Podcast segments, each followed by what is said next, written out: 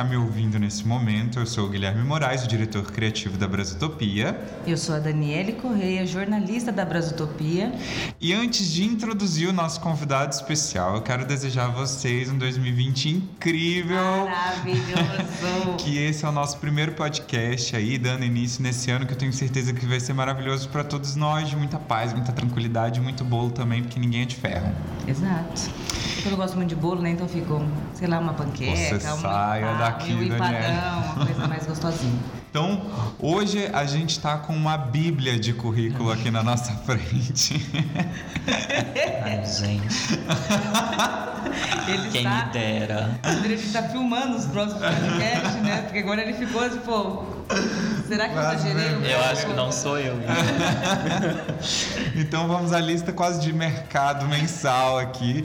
Ele é o Lucas Benatti, artista, professor e pesquisador, mestrando pelo programa de pós-graduação em educação da Universidade Estadual de Maringá, especialista em metodologia do ensino de artes da Faculdade Eficaz, graduado em artes visuais pela Universidade Estadual de Maringá, professor do curso de artes visuais EAD Unicesumar, membro do grupo de estudos de pesquisa em psicopedagogia, aprendizagem e cultura e do grupo de pesquisa de discursividades, cultura, mídia e arte e contemplado com o prêmio Convite às Artes Visuais, onde realizou a exposição Afetos Ordinários em 2019. Foi curador também da exposição Meu Corpo, Objeto Alvo, contemplada no edital Aniceto Tomate, também 2018 e 2019. Ufa, quase que não foi. Era da água, beber um pouco de água. Ai, gente, capaz.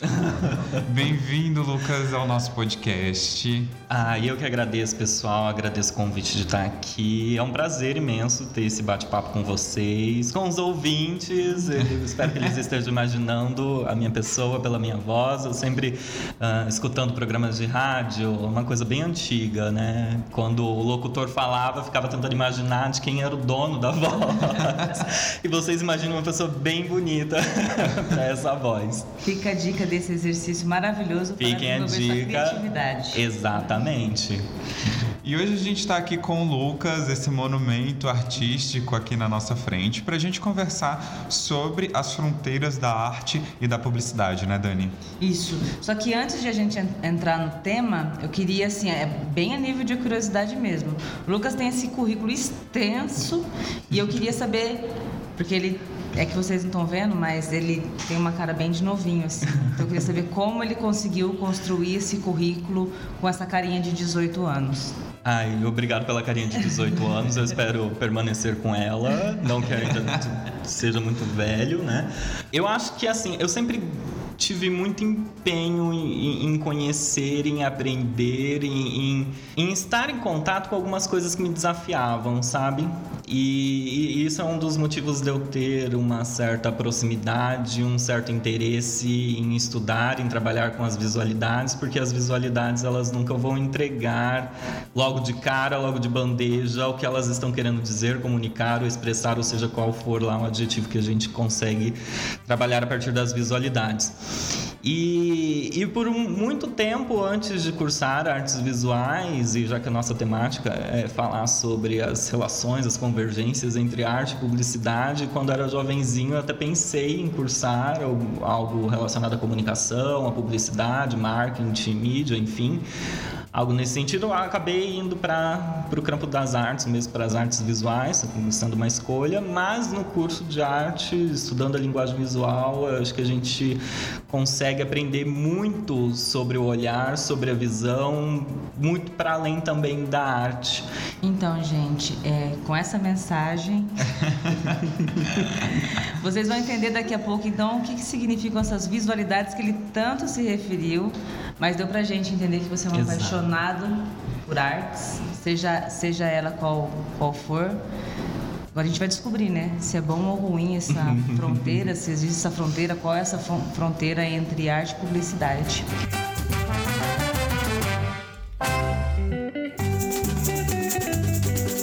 Então, Lucas, eu já vou começar aqui o nosso podcast com uma pergunta que, na verdade, é super polêmica, que eu queria muito saber a sua opinião em relação a isso, porque tem opinião de diversos teóricos, existe opinião de diversas pessoas a respeito do que é arte. Eu queria muito ouvir de você o que, que você pensa da arte, do que é arte, do que contempla aí esse gênero e esse termo.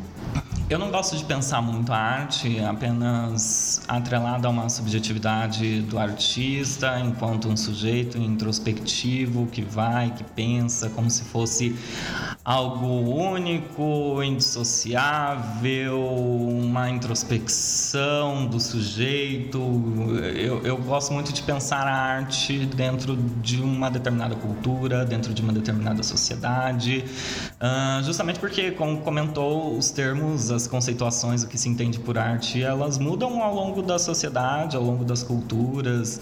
Isso também não é um afirmar uma subjetividade, uma inexistência de uma capacidade de se dizer o que seja arte, mas sim dizer que existem várias possibilidades de se dizer o que é arte.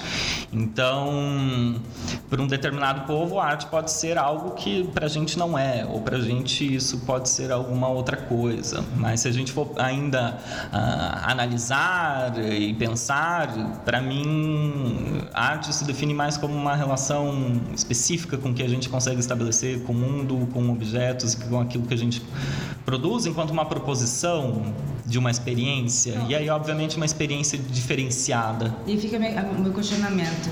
A arte, então, é, uma, é o que o artista faz? Depende do que o artista faz ou de como as pessoas recebem o que ele faz? Eu acho que talvez se encontra no, no meio do caminho. Porque, primeiro, para mim, a arte, para um objeto ser considerado arte, ela precisa da presença do outro. Então, eu posso criar uma pintura, eu posso desenhar, eu posso fazer qualquer coisa, mas uh, se essa coisa que eu criei, ela não existe para uma outra pessoa, aquilo vai ser apenas um desenho, uma pintura, porque ela não está no mundo ela não está acontecendo. Então, nem mesmo é possível pensar a existência dessa coisa. Então acho que você pode ter uma pintura, você pode ter um desenho, você pode ter coisas, exato. Uhum. Só que uhum. você não tem uma obra de arte, porque a obra de arte requisita o olhar do outro sobre aquilo que você fez, uhum. sobre a sua proposição. Tendo isso em vista, então, que depende muito do outro também, e da questão do belo, da busca realmente de uma interação, é, inclusive, eu faço até aqui um adendo e eu peco em não lembrar a pessoa que falou, mas eu vi esses dias numa entrevista que fala que um livro não é um livro se não é por ninguém. Então, acho que tem aí muito, muito a ver com o que você Sim. disse. E eu queria saber em qual momento da vida, da história, a publicidade se encontra com a arte, a publicidade faz uso da arte ou vice-versa. Quem começou com esse jogo? Esse rolê. Eu acho que a gente precisa, em primeiro ponto, pensar então uma definição de publicidade, se é que é possível a gente né, conceituar, e ao mesmo tempo o que, que a nossa sociedade, em grosso modo, entende ou entendeu por arte. Numa primeira dimensão, eu acho que a gente precisa pensar a, a arte em sua origem enquanto tecne, enquanto uma técnica, enquanto função, enquanto um, um objeto em si no mundo. A nossa ideia de arte como um objeto a, a, além do seu tempo, atemporal, contemporal, enfim, ah, a arte pela arte, ela só vai surgir no Renascimento. Antes disso, a arte ela estava atrelada a uma função prática utilitária. Primeiro, se a gente for pensar na Grécia, os vasos, isso que a gente entende como sendo arte hoje, não era considerado como sendo arte. Eram objetos que deveriam ter uma função utilitária. Se a gente for pensar na Idade Média, a produção das imagens, a produção das visualidades estava condicionado também a uma função prática religiosa, que era o que requisitava a sociedade da época.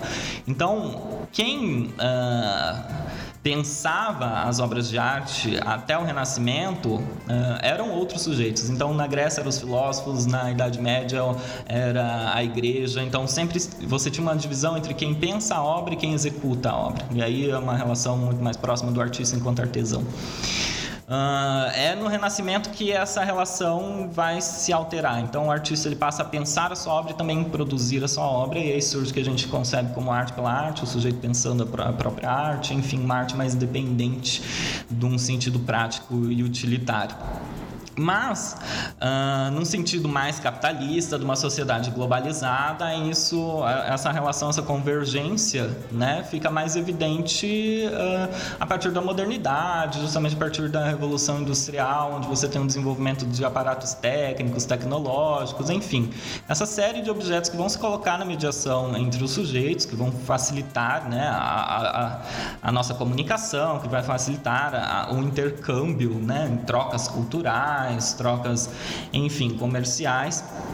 E aí que a, a, essas produções elas vão começar a, a, se aproximar um pouco mais, principalmente porque elas vão fazer uso de uma mesma tecnologia, né? Vão fazer uso de uma mesma técnica.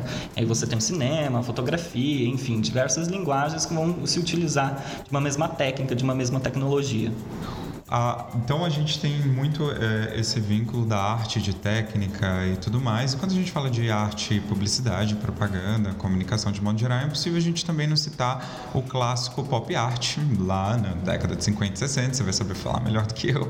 Fez uso aí de da indústria, né, para poder produzir arte.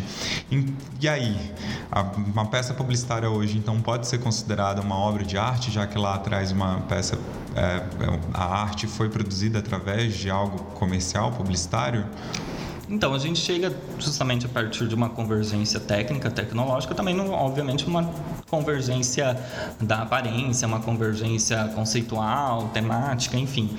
E aí, é claro que a pop art, porque ela ela vai despontar no momento da década de 60, onde a, a produção cultural massificada, globalizada, ela está crescendo cada vez mais. Não vou dizer atingir o seu apogeu, porque hoje em dia a gente vivencia isso, acho que em dimensões ainda maiores do que naquela época.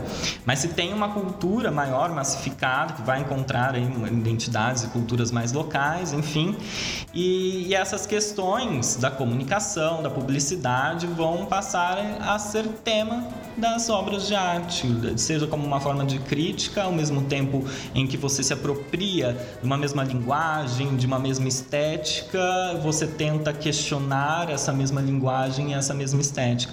É interessante pensar, além da pop art, uh, o surgimento das videoarts. Por quê? Porque a videoarte ela vai surgir justamente após esse boom televisivo e justamente se apropriando desses meios e dessas técnicas televisivas para questionar os meios e as técnicas televisivas. Então a arte ela vai se apropriar, né, de uma forma mais crítica dessas mesmas técnicas e desses mesmos meios da comunicação e da publicidade e, e aí a gente começa a perceber uma certa convergência temática e ao mesmo tempo de conteúdo conceitual entre a arte e a publicidade. Para além disso, eu acho que nos dias de hoje a gente consegue perceber acho, uma outra convergência, porque daí é um segundo movimento, não apenas da arte se apropriando da linguagem né, e da estética da publicidade, mas a publicidade se apropriando da estética e da linguagem da arte. É o caso que a gente vê uma série de produtos que se utilizam mesmo de imagens da arte, né? se captura, Noite Estrelada do Van Gogh, gente, ninguém aguenta mais. E e de outras obras de arte, isso é deslocado para um produto. É claro que daí você tenta vender, obviamente, essa experiência estética que o objeto artístico produz a partir de um produto. Então a publicidade ela também está atenta às estéticas e às imagens que a arte produz. Mas isso é ruim? Não, eu nunca penso. Se é bom ou ruim. É, não gosto de um jogo maniqueísta ou dicotômico. Eu acho que é possível do funcionamento de ambas as formas. A questão em si é que essa apropriação, por exemplo, da publicidade de imagens da arte, ela ao mesmo tempo favorece uma circulação maior de obras de arte que você não conseguiria ter contato, por exemplo. Isso a gente tem que reconhecer. E é claro que não é possível que todo mundo, para ter acesso à Mona Lisa, vá no Louvre. É. Então, ainda bem que existe essa reprodutibilidade, porque Sim. em nosso contexto aqui a gente nunca teria visto a Mona Lisa, Exato. né? Em um outro sentido, a gente não está diante da obra de arte mesmo. Eu sei que um, uma empresa de produtos de beleza, em um perfume, ela se utilizou de trabalhos de um coletivo 6 e meio em São Paulo que trabalha com arte de rua. E, e aí a, o, o, coletivo eles fizeram, pintaram uma faixa né, eh, na, na, rua e tal, fizeram uma intervenção como se fosse um relógio, enfim. Aquilo quando o sujeito ele está ali naquele ambiente causa um certo, uma certa desestabilização do sujeito. Então estou caminhando, estou passando pela cidade, essa é própria ideia de uma arte urbana, uma arte de rua, isso me chega, me toca, me afeta de alguma forma. Acontece que ao deslocar essa imagem para um frasco de perfume, eu não consigo ter essa mesma relação desse choque, desse desconforto, ou pelo menos de desse fez, questionamento. Exato. Então você tem, de certo modo, algo positivo, porque essa reprodução facilita, de certa forma, o acesso ao conhecimento é. das pessoas. Por outro lado, você tem que estar ciente que você não está diante de uma obra de arte, você está diante de uma representação deslocada em um objeto, em um produto. Eu achei que no Brasil o maior exemplo que a gente tem, pelo menos que eu me lembre, foi quando o Romero Brito começou a fazer muito sucesso com as pinturas. Uhum. E quando você viu, você andava na rua, você encontrava quebra-cabeça, você encontrava copas, você encontrava xícara, jogo de almofada. Encontra-se tudo dos Romero. Era, era, era, muita coisa, assim. E acho que naquele momento que eu comecei a perceber esse, essa Exato. massificação mesmo, Sim. assim, né, da, da, da, produção do. Na verdade, assim, para mim, na minha opinião, ali a arte deixou de ser arte. Uhum. Mas arte quanto criticidade, eu falo. É bem mais comum a gente é, encontrar pessoas que não consideram o Romero Brito um artista. Isso não é uma opinião apenas minha e tal, mas de um, dentro de um circuito artístico, justamente por conta da inserção dele massificada nesses objetos. E aí você perde um sentido, talvez. Eu gosto muito de pensar, uh, isso eu escutei numa palestra do Teixeira Coelho, a distinção entre arte e cultura, porque elas parecem semelhantes, mas são diferentes. E ele diz né, o seguinte: cultura é aquilo que faz com que a gente se reconheça, com que nos estabiliza, que nos acolhe. Basta a gente ir para um. estar em contato com a diferença com outro e para um outro país que fala uma outra língua para a gente perceber a nossa cultura e a falta que ela faz. E a arte é justamente o oposto disso é aquilo que nos desestabiliza, é. que critica, que eu vai para um outro caminho, né? E eu gosto de pensar né, um pouco nessa direção. E, e aí a arte é justamente esse objeto que desestabiliza, que critica, que busca né, pensar de uma outra maneira. E essa, e essa massificação desses produtos, como por exemplo do, do Romero Brito, não, não permite isso. Porque você não. Você está fazendo o próprio jogo mercadológico. Uhum. Então eu estou inserindo, eu estou produzindo justamente pensando na venda. E essa é uma das distinções também que as pessoas geralmente costumam dizer por que, que a arte não é publicidade, porque publicidade não é arte. Mas aí eu sempre friso primeiro aquela relação histórica de que nem sempre os objetos de arte foram objetos de arte, né? Eles tinham uma função prática utilitária. E por um outro lado, né, que a própria arte ela também está inserida dentro de um sistema mercadológico. Então, se a gente for pensar nos marchands, nas galerias, enfim, essas grandes galerias elas possuem os artistas como marcas. Determinado artista que tem um nome maior, ele vende mais, é uma marca mais cara. Então, o sistema de arte também não está deslocado dentro de um sistema de mercado.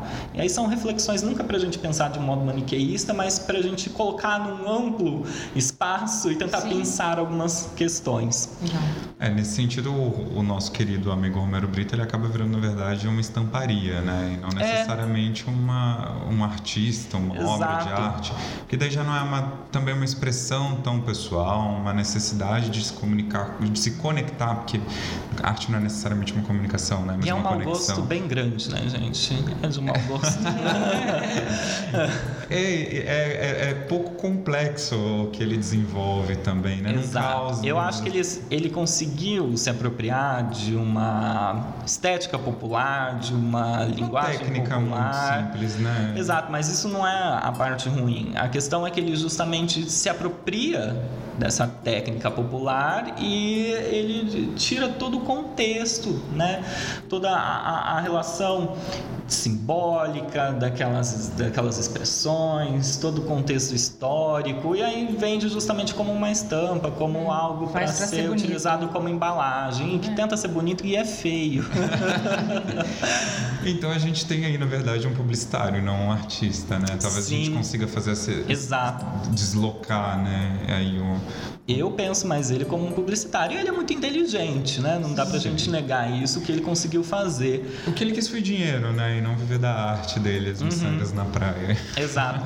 e deixa eu te falar, a gente vive vendo também algumas peças publicitárias que fazem uso de grandes artes, de grandes obras de arte e fazem até uma espécie de cibercultura ali, fazendo uma mudança aqui na arte. Eu vi esses dias, esses dias hoje eu vi a de, do, da Capela Sistina com um avião passando. Uhum, sim. É clássico, eu acho, essa peça. E eu queria saber de você, enquanto artista, como você se sente quando vê esse tipo de situação. Eu não ligo de profanações, gente. Eu não sou uma pessoa apegada à ideia de que uma imagem ela é sacra o suficiente que nenhuma intervenção deve ser feita. Para mim não. Acho que as imagens elas estão aí, as visualidades estão aí para a gente trabalhar em cima delas e ao mesmo tempo questionar elas e rasurar elas e estragar elas e problematizar elas, fazer o que a gente quiser com elas. Então eu vi, acho que numa companhia aérea, eu não lembro, eu acho essa da Capela Sistina. Sim, sim. E, e é, eles são inteligentes, né? E como eu comentei, acho que a publicidade ela tenta uh, incorporar no produto aquilo que é próprio da experiência estética, que é uma experiência singular do sujeito com um determinado objeto. Então, todos os as artimanhas possíveis para tentar fazer com que esse objeto tenha as mesmas particularidades, as mesmas características e que principalmente o sujeito, o espectador que está ali olhando para ele, sinta a mesma coisa que é possível se sentir na frente de uma obra de arte, eles vão utilizar. Na verdade, funciona até como quase um elogio ao artista, né? Porque se fez uso para um uso publicitário de venda, é porque causou algo em alguém em algum momento e que ainda causa, não sei Pode ser também. Eu não sei se seria um elogio ao artista ou, na verdade, uma inserção dentro de um campo cultural. Do, por exemplo, uh, é perceptível que se trabalham na publicidade com nichos, com mercados, com identificação de uh, produtos que é de, destinados a determinadas populações, enfim, isso algo que funciona aqui no Brasil não vai funcionar na China, algo que funciona na China não vai funcionar nos Estados Unidos, por isso que você precisa ter uma pesquisa de mercado. E, e eu acho que eles conseguem pegar, uh, identificar isso no mercado, ver o que é, o que seria relevante, o que seria admirável em determinado mercado e aí trazer isso para dentro da linguagem da publicidade. E se a gente for pegar, no caso, uma publicidade que trabalha com uma obra de arte hiperrealista, clássica, cujo ideal de beleza é, é, a harmonia, enfim, como é o caso da, da companhia aérea. Isso funciona muito no Brasil, porque a ideia de arte que a gente tem é justamente a ideia de uma arte bela, realista, harmoniosa, exato. Então eu estou vendendo, olha só, voar na nossa companhia como se a gente estivesse flutuando na Capela Sistina. Tá vendo?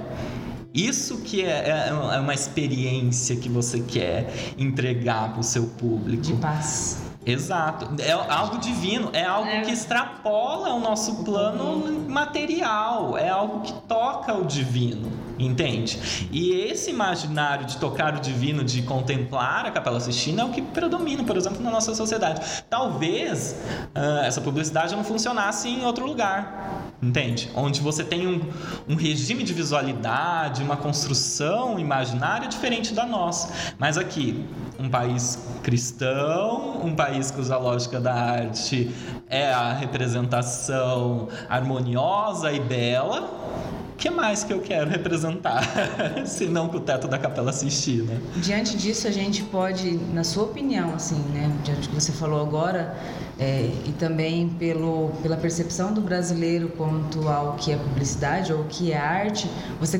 você como estudioso da área, consegue olhar para Maria ou para grande parte das peças publicitárias brasileiras e, e você olha o que? Que elas são boas ou são ruins? E é uma mais complexa, mas para entender olha, mais simples. Eu já vi coisa boa e coisa ruim. Eu acho que a, a, as nossas publicidades elas conseguem conversar com o seu público. E é, é, claro que cada produto né, vai ali se destacar dentro do, que ele, do nicho em que ele atua, daquilo que ele quer vender, mais ou menos nesse sentido. Mas é, expandindo um pouco essa questão, eu não acho que, por exemplo, toda publicidade ela vai ser algo ruim só porque está tentando vender alguma coisa, algum produto, uma experiência, ou como se ela estivesse tentando te coagir a partir da arte para te vender alguma coisa. Compre, compre, compre, compre. Não acho que é nesse caminho. E aí eu não sei a opinião de vocês, porque eu também não tenho um tanto conhecimento, mas eu gosto muito das peças do Oliviero Toscani. Eu sei que ele não é brasileiro, é italiano. E mas as peças que ele fez para Benetton, para mim, são de uma expertise, de uma inteligentise assim incrível que toca ao artístico. Por quê? A gente está falando de peças que são mais acessíveis do que alguns sistemas de arte que a gente sabe que são mais uh, exclusivos e ao mesmo tempo excludentes e que elas trazem um tom crítico muito feroz elas conseguem nos desestabilizar. Isso que a gente estava comentando sobre aquilo, a cultura, aquilo que nos estabiliza, e a arte, aquilo que nos desestabiliza. Eu acho que nesse, nesse caso, algumas peças do Oliveira Toscani, eu acho que ele consegue nos desestabilizar. É claro que daí é uma, uma forma de marcar, né? De, de ficar lembrado e todo mundo fale bem ou fale mal, mas fale de mim. Uh, mas para mim, é, acho que é uma das, pelo menos que eu consigo me lembrar das, das, experiências assim de publicidade que eu acho que mais se aproximam de uma experiência artística. Então, é, então ela tem ela tem que se aproximar dessa, na sua opinião, ela tem que se aproximar dessa experiência artística. Por exemplo, a gente não, vamos dar nomes, é, por exemplo, o que campanhas visuais, por exemplo, da Riachuelo, CIA, essas lojas né, uhum. né, multimarcas ali, os marketplaces também maiores, elas conseguem fazer publicidade, mas não, mas não de uma forma tão artística. Sim. Isso é ruim. Não, porque ela está atingindo o objetivo dela nesse caso, que é justamente o seu público informar. e vender, exato, comunicar, informar. E aí ela está conseguindo, eu acho, uh, atingir quem ela quer atingir. Eu, eu, nunca penso que existe uma norma nem para arte, nem para publicidade, onde o que é certo, o que é errado, que a gente precisa seguir. Então, nesse caso, mesmo que ela não trabalhe com viés artístico, acho que como uma publicidade, ela é uma boa publicidade.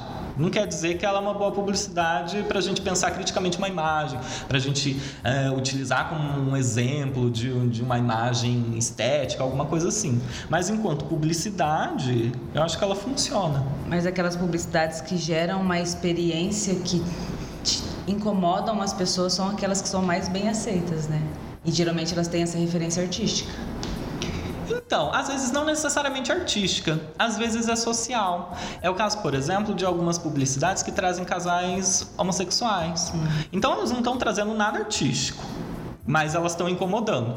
Então, é, novamente, fale bem, fale mal, mas falem de mim. Uhum. E eu consigo, então, uh, incomodar, criar um certo conflito, um confronto ali, mas não necessariamente fazendo uso de uma linguagem artística, apenas por um elemento social. Então, existem vários mecanismos ou dispositivos possíveis, acho que para se criar alguma coisa, para se movimentar alguma coisa. Acho que a publicidade acho que sabe muito bem como, como fazer isso, qual dispositivo que ela vai querer utilizar para criar né? isso. Exato. É, eu acho que um, daí puxo pro lado também da publicidade que a gente fala dessa fronteira de arte e publicidade que em relação à função e a função da publicidade não é ser arte, né, mas é realmente Exato. a venda, daí em conjunto com o uhum. marketing, uhum. Que é querendo ou não uma ferramenta é, sofisticada do marketing, né? então é para vender, comunicar algo, algum tipo de ideologia. Então a gente está falando da função da publicidade de vender a, aquilo, né? Então não precisa necessariamente ser uma obra de arte aquela peça, até porque não atinge o, público, né? Daí vai uhum. realmente do objetivo de cada peça, assim Exato. como às vezes gente... o melhor para publicidade é usar o Romero Brito. Uhum. É, às vezes é o que eu ia comentar. Às vezes a gente tem algumas peças aí que a gente olha e fala, nossa, sem acabamento e tudo mais, mas tem a ver com o público, é conversa com o público, é com que ele vai se identificar. E é isso aí, tem que ser isso Exato. mesmo, porque essa aí, é a ideia da publicidade, né? Sim, e aí a gente entra naquela uh, concepção, né? Por isso que ela se afasta nesse caso da arte, porque ela está apenas em convergência com a sociedade, ela está apenas reproduzindo. Então, identifiquei aquele público, eu vou pensar daquele público algo que vai fazer com que ele se identifique identifique, algo que eles gostem. Então não vou tentar é, mexer nas estruturas daquela sociedade, nas estruturas dos signos ou dos símbolos daquela sociedade. Não, eu vou justamente produzir algo para aquela comunidade, para aquela sociedade. Então estou pensando numa convergência. Eu tenho um público, eu consigo fazer uma leitura desse público e aí eu estou tentando vender para esse público, né? A partir daquilo que eles me demonstram como sendo belo, como sendo ideal, como sendo a experiência que eles necessitam. A gente está, desde o começo da, da nossa conversa, a gente está sempre falando como a publicidade usa arte, a gente está falando uhum. de exemplos e tal. Tem algum momento que a gente pode falar que a arte se utiliza ou utilizou em dado momento da publicidade, mesmo que a publicidade não tivesse nome de publicidade antigamente? Teve algum momento que isso aconteceu? Eu, eu, eu penso que. Ou acontece, né? Não sei. Antigamente é mais difícil antes da gente pensar essa relação, porque a publicidade é algo de uma sociedade moderna, capitalista. Então, se a gente for muito lá para trás, né, numa linha histórica, uh, a gente está falando de outras organizações sociais. Por exemplo, na Idade Média, a gente está falando. Uh, de uma sociedade regida por uma ordem uh, religiosa, enfim. Isso então, uh, essa relação de vender um produto e tal, da publicidade, da arte se, se utilizar, enfim, eu acho que é muito mais moderno.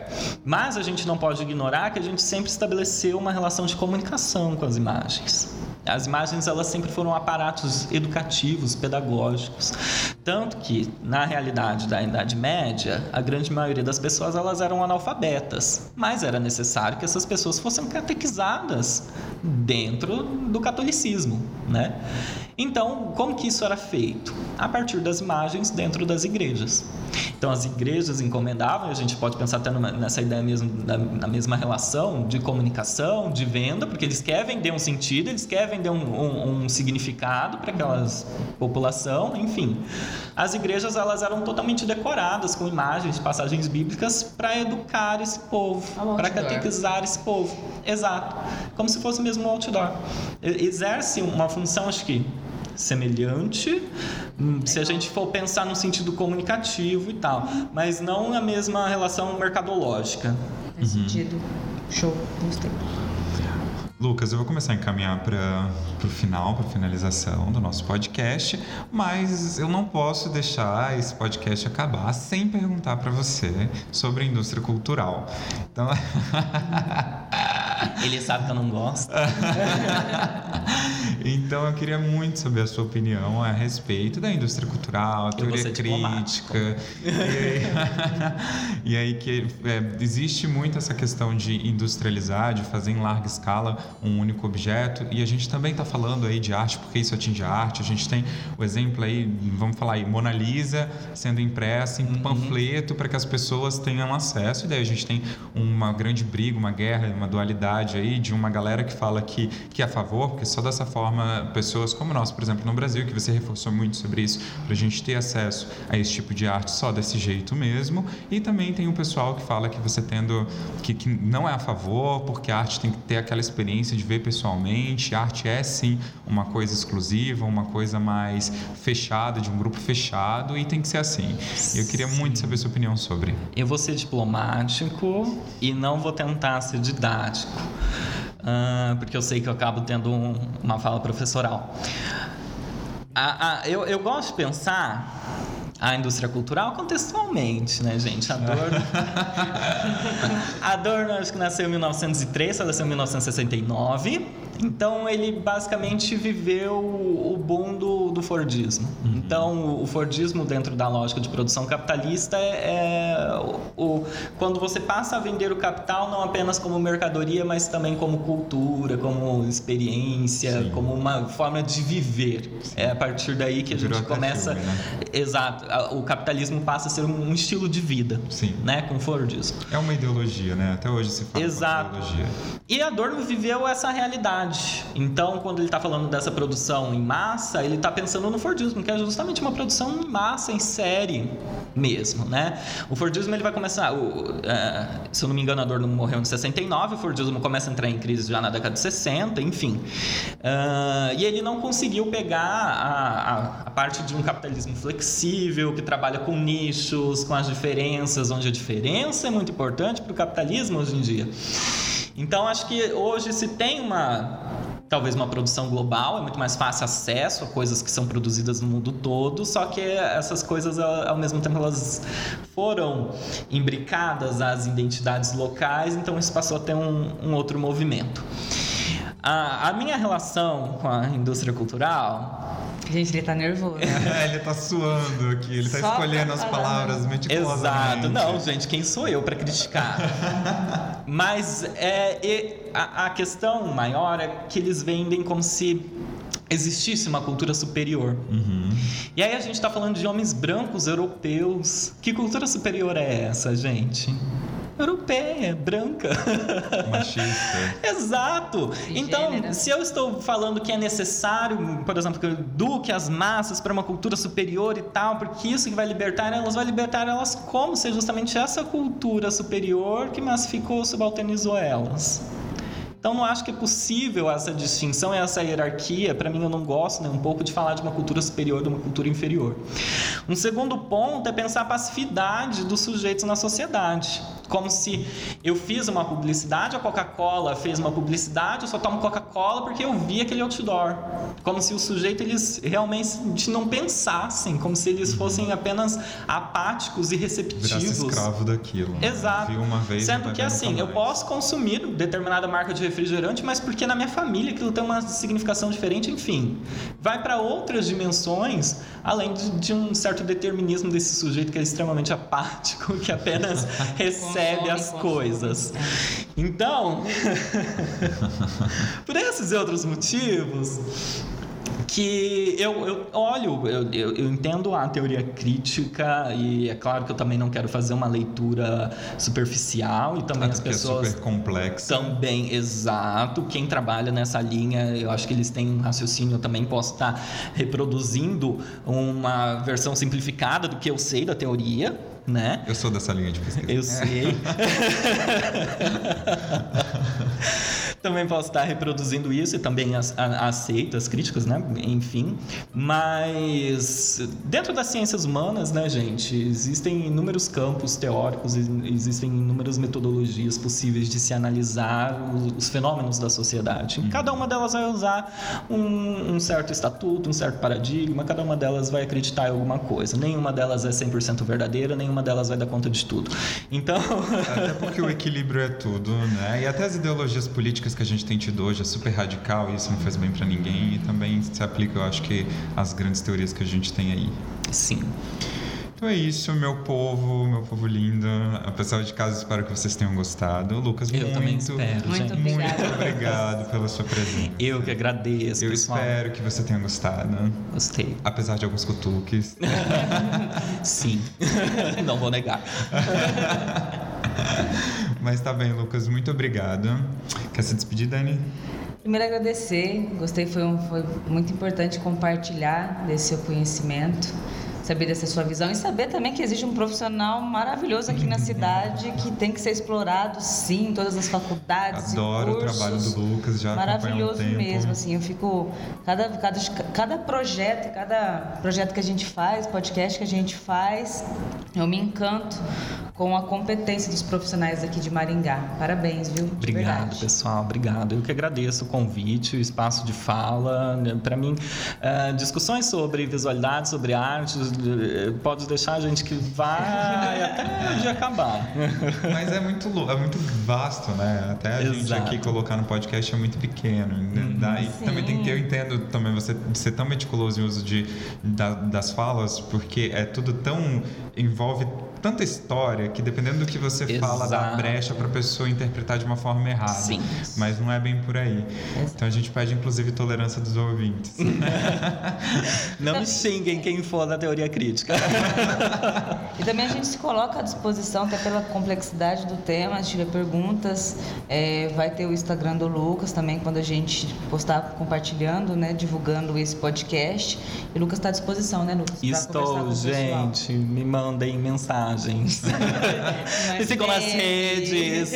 Agora eu sou um podcaster. e acompanha o trabalho do Lucas, que artisticamente falando é incrível, realmente admiro muito, ele sabe disso. Então, gente, muito obrigado por estar nos acompanhando até aqui. Se você nos ouviu até agora, porque você realmente se apaixonou pela gente, assim como a gente é com certeza apaixonado por você, manda bolo pra gente, brigadeiro e coxinha pra Dani também. Isso, muito obrigada. Então é isso, gente. Muito obrigado e até a próxima. Um beijo. Beijo.